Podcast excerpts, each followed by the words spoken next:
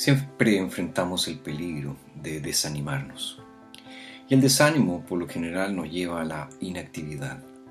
Y la inactividad nos lleva a aquellos sentimientos terribles de frustración, de incapacidad, de indignidad, etc.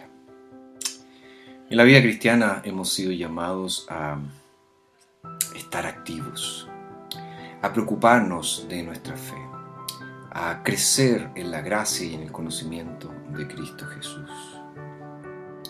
Pablo, consciente de este peligro, le escribe a Timoteo las siguientes palabras.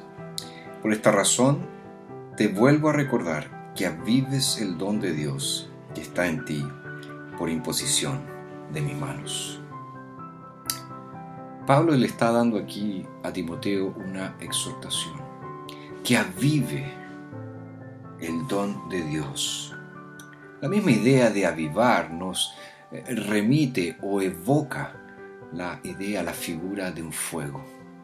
Y nosotros sabemos muy bien que para que un fuego se mantenga fuerte es necesario echarle combustible permanentemente.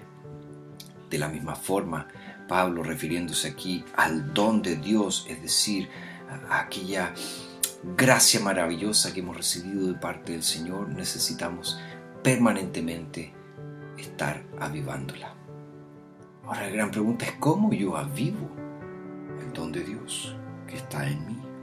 Bueno, en primer lugar, alimentándome espiritualmente. Y para alimentarme espiritualmente necesito leer la palabra, necesito orar, necesito congregarme en una iglesia, necesito servir necesito poner en ejercicio los dones que el Señor me ha estado dando y me ha dado para la edificación del cuerpo de Cristo. ¿Te has sentido desanimado? ¿Has sentido que tu servicio en la iglesia es solo regular y, por qué no decirlo, bastante deficiente? Bueno, aviva el fuego del don de Dios que está en ti mediante estos preciosos instrumentos que Dios nos ha dado, que es la palabra, que es la oración, que es la participación en los sacramentos.